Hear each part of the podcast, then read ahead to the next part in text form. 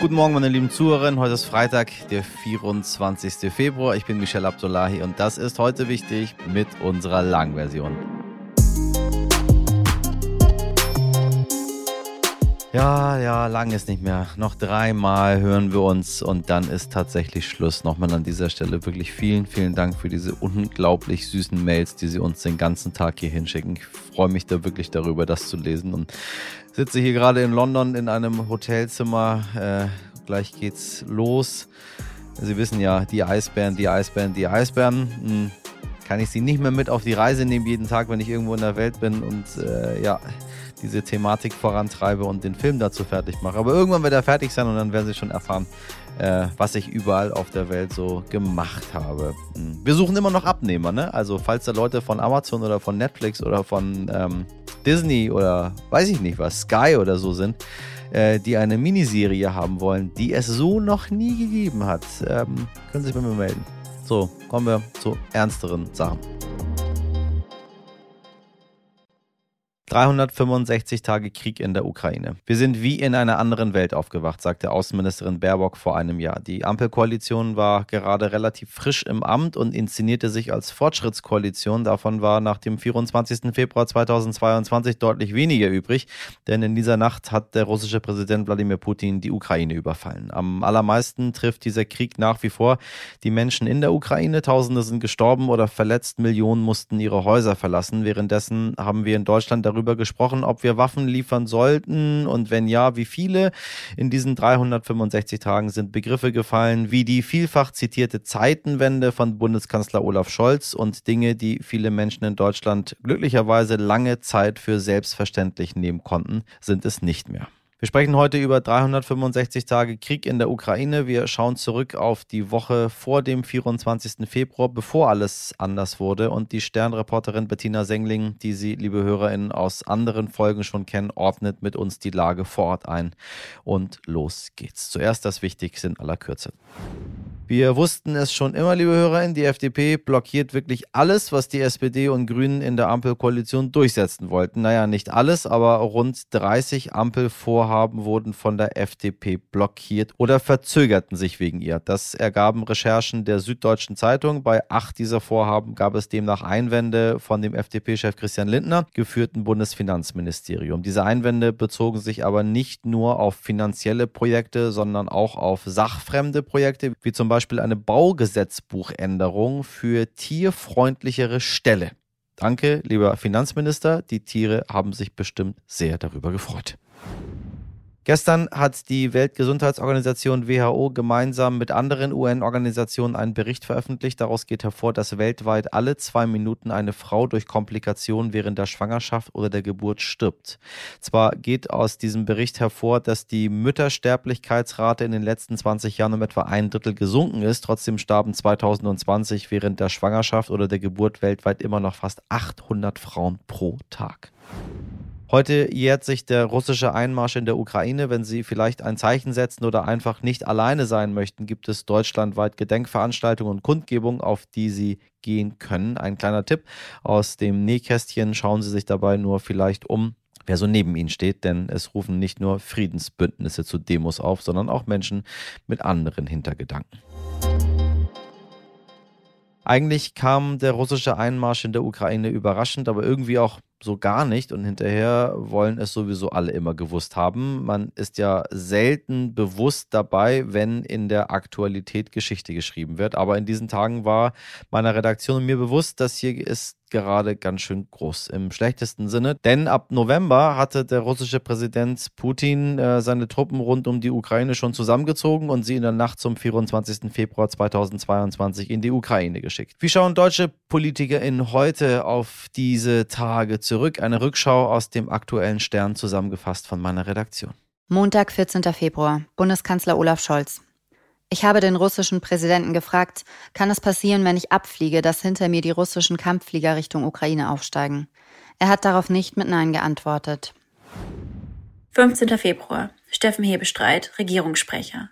Wir waren nicht naiv, aber auf der Rückreise von Moskau gab es schon Erleichterung und das Gefühl, dass der Krieg durch die beiden Tage jedenfalls nicht wahrscheinlicher geworden ist. Donnerstag, 17. Februar.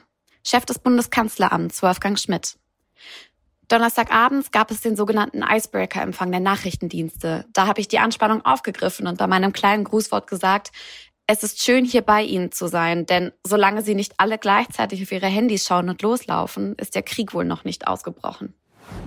Das Wochenende vom 18. bis zum 20. Februar. Der Chef des Bundeskanzleramts Wolfgang Schmidt. Auf der Münchner Sicherheitskonferenz sagten viele, ein Angriff ergibt keinen Sinn.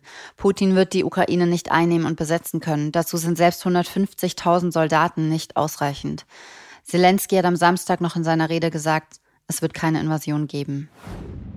21. Februar. Steffen Hebestreit, Regierungssprecher. Am Montag ruft Putin erst Macron an, dann im Kanzleramt. Ein kurzes Gespräch. Er informiert, dass er aufgrund der Völkerrechtsverbrechen im Donbass die Republik anerkennen werde. Er wirkt gefasst, aber nicht dialogfähig. Später sehen wir uns Putins TV-Ansprache an, bei der man nicht wusste, erklärt er gleich allen den Krieg? Putins großer Zorn stand in einem seltsamen Missverständnis zu seiner Ankündigung, die Provinzen anerkennen zu wollen. Mittwoch, 23. Februar. Bundeswirtschaftsminister Robert Habeck. Am frühen Abend hatte ich im Ministerium Besuch aus der US-Botschaft. Ich bekam ein Dossier, aus dem hervorging, heute Nacht wird es passieren. Die Blutkonserven werden aufgetaut, die Raketenwerfer beladen, die Fahrzeuge sind markiert und die Truppen bewegen sich eindeutig auf die Grenze zu. Es war klar, der Krieg steht bevor. Er wird bittere Realität. 23. Februar. Außenministerin Annalena Baerbock. Ich wollte, dass unsere Botschaft so lange wie möglich offen bleibt, aus Solidarität. Die Ukrainer hatten immer gehofft, solange westliche Diplomaten in der Stadt sind, wird Kiew nicht beschossen. Aber am Mittwoch wurde der Ausnahmezustand angekündigt. Die Hinweise verdichteten sich immer mehr. Kurz vor Mitternacht habe ich entschieden, wir evakuieren jetzt. Wir wussten, wenn der Angriff kommt, machen sich unglaublich viele andere auf den Weg. Wir mussten raus sein, bevor die Straßen dicht waren. 24. Februar. Annalena Baerbock, Außenministerin. Es dauerte einen Moment, bis ich das Vibrieren des Telefons als echt eingeordnet hatte. Um 4.51 Uhr wurden erste Explosionen in Kiew gemeldet. Um 4.59 Uhr war meine Büroleiterin am Telefon. Ich sagte, bitte nicht.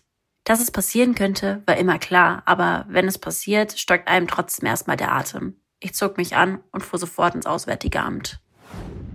Donnerstag, 24. Februar. Andrei Melnik, damals ukrainischer Botschafter in Berlin. Ich saß mit meiner Frau auf unserem Bett. Wir konnten eine Stunde lang nicht fassen, was geschehen war. Ich war in Schockstarre, obwohl ich es hatte kommen sehen. 24. Februar. Bundesinnenministerin Nancy Faeser. Das Leben verändert sich völlig. Fast alle Termine im Kalender gestrichen. Alles richtet sich am Krieg aus. 26. Februar. Nancy Faeser, Bundesinnenministerin. Ich habe meinem damals siebenjährigen Sohn erklärt, was Krieg für die Menschen bedeutet dass er dazu führt, dass es sehr vielen Menschen sehr schlecht geht und einige von ihnen zu uns nach Deutschland flüchten.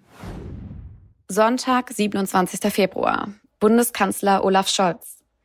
Zeitenwende.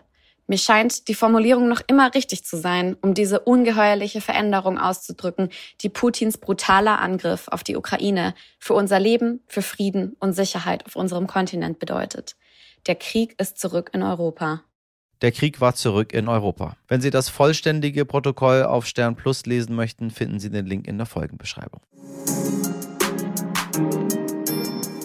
Was machen 365 Tage Krieg mit der Ukraine, mit einem Land, in dem Millionen Menschen seit einem Jahr für ihre Freiheit kämpfen, für ihre Existenzberechtigung? Sternreporterin Bettina Sengling war in diesem Jahr mehrfach in der Ukraine und sie hat uns immer wieder berichtet und eingeordnet, was dort gerade passiert. Sie hat zahlreiche Fragen von Ihnen beantwortet, liebe Hörerinnen, und sie ordnet heute ein letztes Mal die Lage zu diesem dramatischen Jahrestag für Sie ein. Wir sprechen darüber, wie es den Ukrainern heute geht, über die Zeitenwende von Bundeskanzler Scholz und wir fragen uns, wie dieser Krieg enden könnte. Bettina, ich grüße dich ganz herzlich. Hallo. Äh, ja, ähm, wir haben im vergangenen Jahr ganze fünfmal mit dir über die Lage in der Ukraine gesprochen. Ähm, hast du vor einem Jahr damit gerechnet, dass wir immer noch hier sitzen und über diesen Krieg sprechen müssen? Ich hatte vor allem nie daran gedacht, dass er ausbricht. Als er dann wirklich ausgebrochen war, war relativ schnell klar, dass es so schnell nicht enden würde und dass sich das ähm, ja, dass es bis heute nicht richtig zu sehen ist, ähm, wie, wie, wie das enden kann. Es ist von beiden Seiten ähm, nicht zu erkennen, ähm, dass da eine Bereitschaft ist oder auch ähm, die Möglichkeiten sind, das, das aufzuhören. Also Russland will nicht und die Ukraine kann nicht aufhören in dieser Lage. Wie hast du denn damals diesen, diesen Tag des Kriegsbeginns erlebt?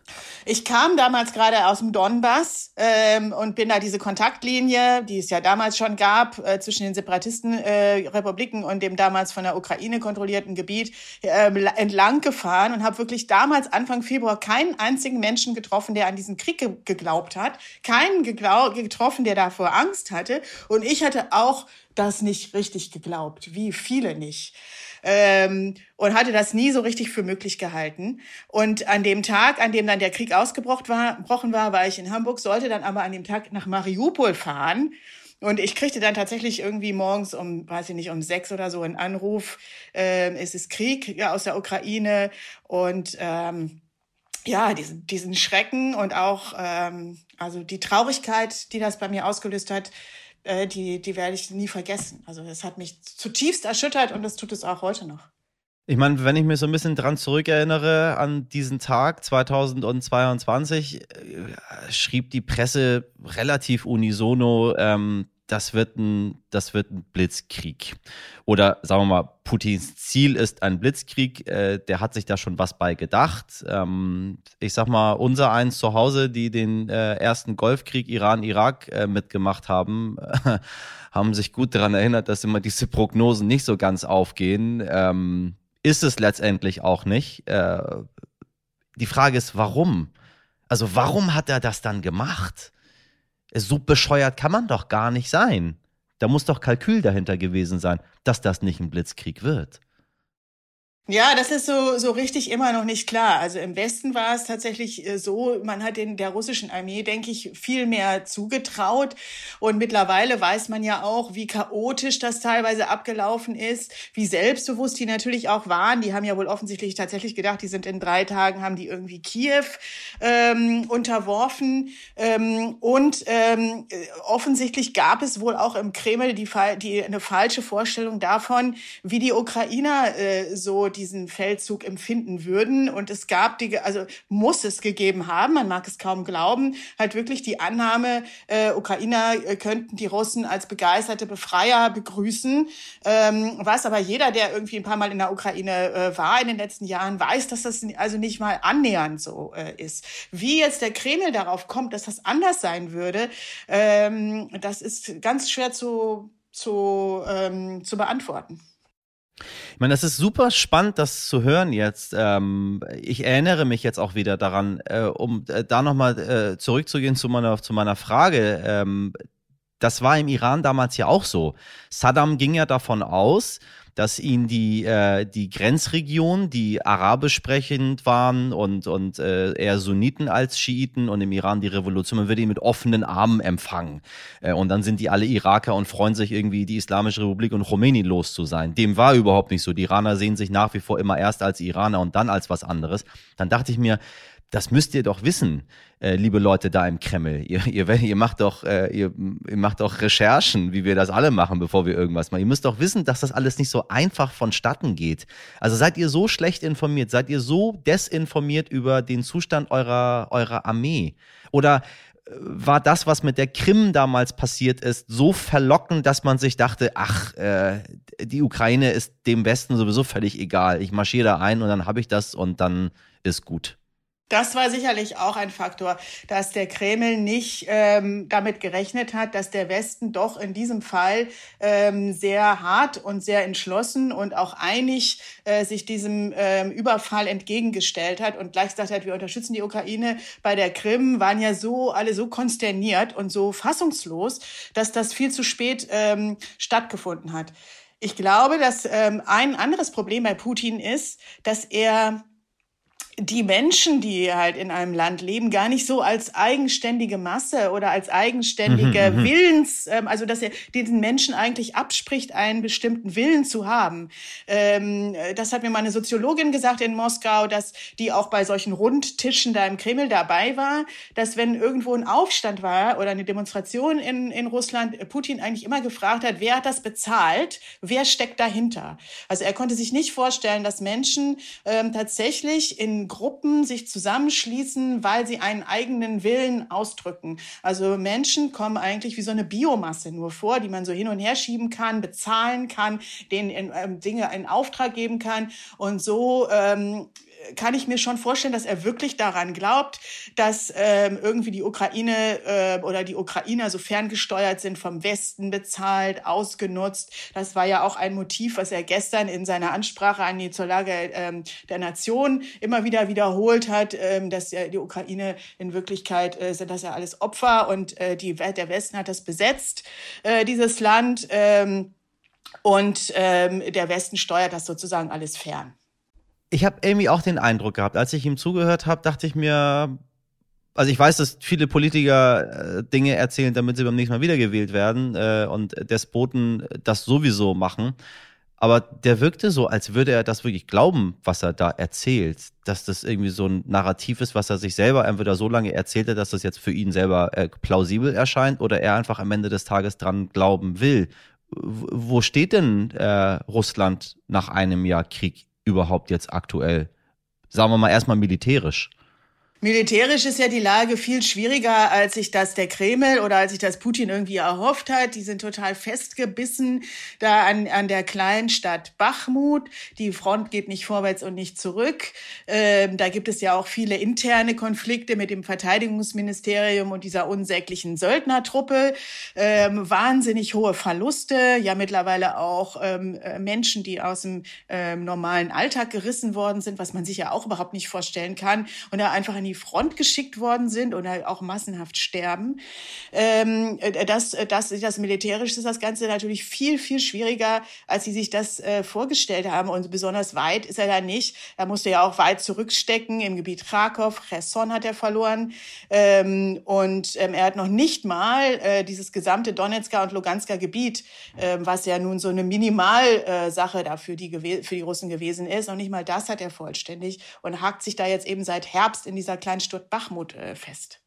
Auf der anderen Seite sehen wir Zelensky, der sich äh, natürlich ähm, zuversichtlich kämpferisch geben muss, äh, den US-Präsidenten umarmt. Auch eine Szene, die er sich wahrscheinlich in seinem ganzen Leben nicht vorgestellt hat, als er damals ukrainischer Präsident geworden ist.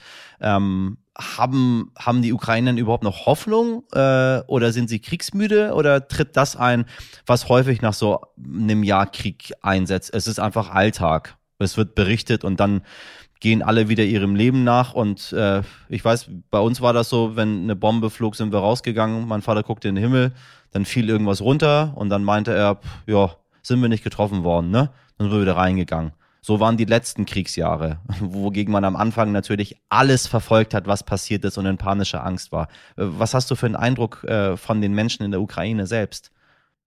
Kann man so äh, schwer vereinen. Also auf jeden Fall habe ich den Eindruck, dass es keine Kriegsmüdigkeit gibt. Und es gab neulich auch Umfragen, die veröffentlicht worden sind, darüber, wie ähm, bereit die Ukrainer sind, ähm, weiter kämpfen, zu kämpfen, beziehungsweise eben die Soldaten, ihre Armee weiter kämpfen zu lassen und ja auch ihre mobil gemachten äh, Männer weiter kämpfen zu lassen. Denn es betrifft ja auch viele Familien und die Ukrainer haben auch hohe Verluste.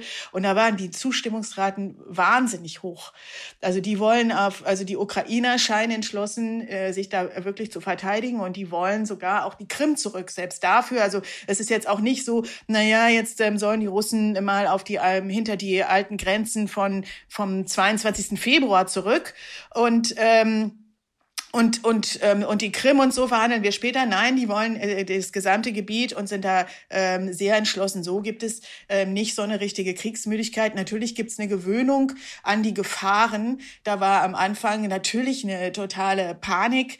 Und ähm, ja, das habe ich auch so erlebt, dass man sich äh, total, also dass, äh, dass es eine Anpassung gibt in manchen Städten, die kann man sich gar nicht richtig vorstellen, wenn man da nicht lebt. Also ähm, jetzt im Winter ähm, es ist nicht immer warm, es gibt nicht immer Wasser äh, die Wände sind feucht, ähm, irgendwo die Dächer sind kaputt. Oder in Cherson, wo eben die besetzt, die Stadt besetzt war und jetzt wird ständig geschossen. Ähm, ja, und die Menschen halten das aus. So ich mich bisschen zurückversetze in die Anfangszeit des Krieges, war äh, das Militär eine Sache, das andere war eher der Wirtschaftskrieg. Und der Westen ist irgendwie davon ausgegangen, warum auch immer, frage ich mich bis heute, ähm, dass man diesen Krieg auf wirtschaftlicher Seite gewinnen wird. Man wird einfach Russland vom internationalen Zahlungsverkehr abschneiden, man wird sie mit Sanktionen belegen äh, und dann wird das Land schon kaputt gehen. Obwohl man, ähm, äh, sorry, dass ich so viele Parallelen zum Iran ziehe, aber es ist die Blaupause einfach an der Grenze gewesen. Es hat ja mit den Mullahs auch nicht funktioniert. Sie versuchen das seit 79, die irgendwie äh, trocken zu legen, aber keine Wirtschaftssanktion hat irgendetwas gebracht, außer dass das Volk hungert, aber dem Regime geht's blenden. Genauso bei Putin. Ähm, China und Indien machen einfach nicht mit äh, bei diesen ganzen ähm, Wirtschaftssanktionen.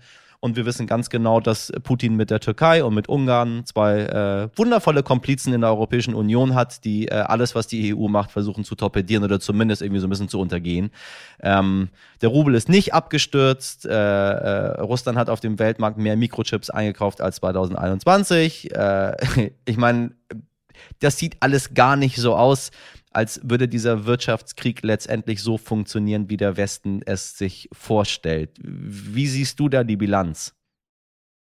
Es ist sicherlich nicht so gekommen, wie man erhofft hatte. Man hatte gehofft, dass die Sanktionen schneller wirken. Und auch wenn man jetzt, also Russland hat ja vor ein paar Tagen Zahlen veröffentlicht und gesagt, wir haben irgendwie die Wirtschaft ist, hat ein Minus zu verzeichnen, aber nur um 2,1 Prozent. Auch wenn Wirtschaftswissenschaftler skeptisch sind, ob das jetzt wirklich stimmt, es ist tatsächlich so, dass man wen, dass man sich von den Sanktionen mehr erhofft hatte.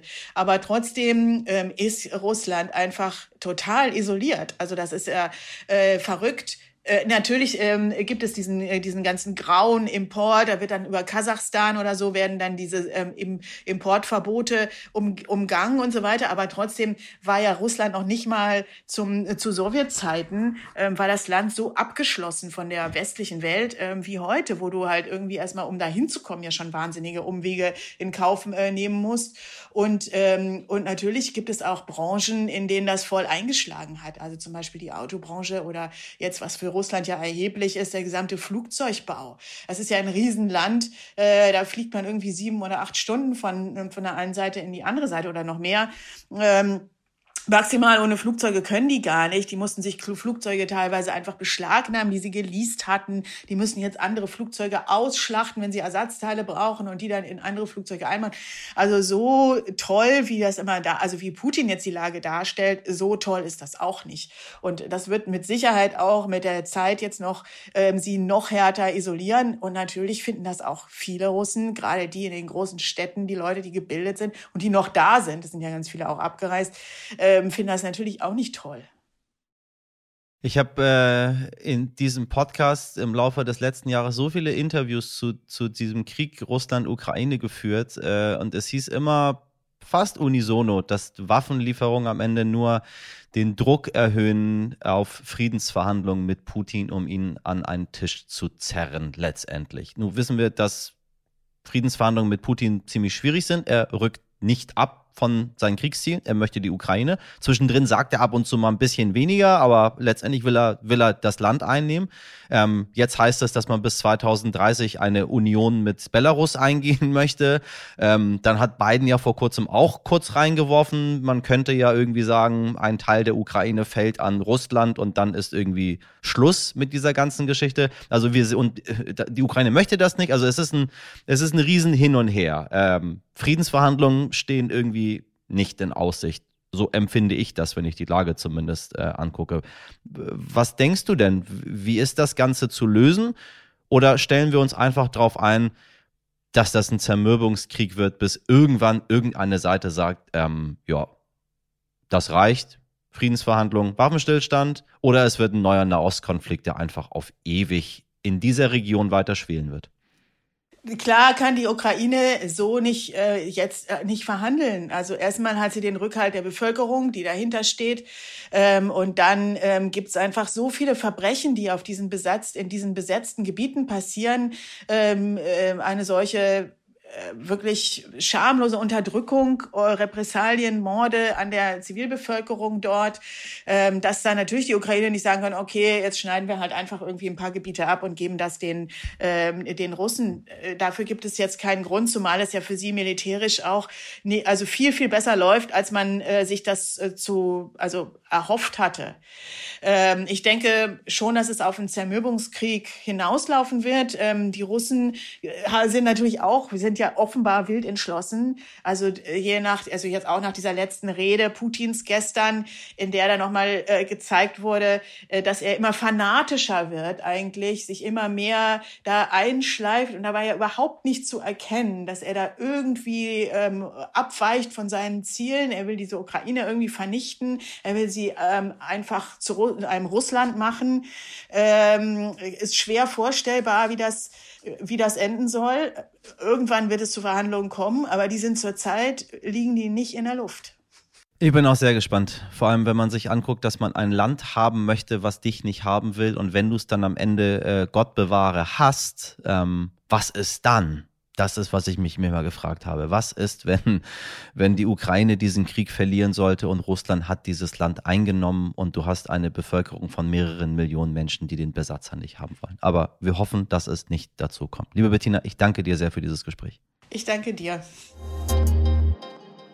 Liebe HörerInnen, das war unser Schwerpunkt zu einem Jahr Krieg in der Ukraine. Wenn Sie jetzt denken, wie war das denn nochmal damals oder gibt es noch andere Aspekte, über die ich Bescheid wissen sollte, dann empfehle ich Ihnen gerne noch ein paar Sendungen von uns, nämlich Folge 219, unsere mittlerweile preisgekrönte Episode über den ersten Kriegstag und Folge 236, als uns eine Hörerin von ihrem Alltag mit einer ukrainischen Familie berichtet hat oder auch Folge 310 mit Friedensforscherin Ursula Schröder. Und natürlich noch noch viele, viele mehr. Liebe Hörerinnen, danke, wenn Sie das komplette Jahr bei uns geblieben sind. Ich hoffe, wir konnten Sie in dieser schwierigen und oft sehr komplexen Zeit informieren und Ihnen vielleicht auch ein wenig Halt geben. Heute nicht ich. Italien hat momentan ein riesiges Problem, denn die Bevölkerung sträubt sich einfach gegen all die tollen Ketten, die sich fast auf der ganzen Welt etabliert haben. Die ItalienerInnen wollen McDonalds und Co. einfach nicht akzeptieren. Und weil auch Starbucks von der mangelnden Nachfrage in dem Land der kulinarischen Genüsse betroffen ist, mussten sie schnell handeln. Vermutlich haben sich zehn der größten Marketing-Experten der Welt an einen Tisch gesetzt und eine wahre Innovation geschaffen. Ab Mittwoch wird in allen Starbucks-Filialen in Italien eine neue Milchalternative angeboten. Raten Sie mal, was das sein könnte, liebe Leute. Sojamilch? Nein. Hafermilch? Nein, nein, nein, nein. Mandelmilch? Nein. Mit der Getränkeserie Oleato. Hm, Oleato wird Starbucks offiziell Olivenöl in seinen Kaffee kippen. Ob die ItalienerInnen davon überzeugt werden könnten, ich wage es zu bezweifeln. Aber vielleicht sollten wir das alle morgen früh mal ausprobieren und wollen danach unseren Kaffee nie wieder anders als Oleato trinken. Und selbst wenn es scheußlich schmeckt und die ItalienerInnen einen noch größeren Bogen um die Filialen machen, es gibt sowieso nur noch 20 Stück in ganz Italien, die Kette hat also wenig zu verlieren. Thank you. So, und damit sind wir am Ende dieser recht ausführlichen Folge angelangt. Falls Sie sich tatsächlich trauen, die Milch Ihres Kaffees mit Olivenöl zu tauschen, dann bitte lassen Sie mich an Ihrer Erfahrung teilhaben. Ein paar Tage sind wir noch für Sie da. Und auch wenn Sie sonst noch Fragen oder Anmerkungen haben, dann schreiben Sie uns gerne an heute wichtig. At Stern.de, hier wird bis zur letzten Sekunde gesendet. In der Redaktion waren heute für Sie im Einsatz Miriam Bitter, Dimitri Blinski, Laura Chapo und Jennifer Heinzel. Produziert wurde diese Folge von Andolin Sonn. Ich wünsche Ihnen einen schönen Restfreitag, einen wunderbares Wochenende. Wir hören uns am Montag wieder und bis dahin alles Gute. Machen Sie was draus. Ihr Michel Abdullahi.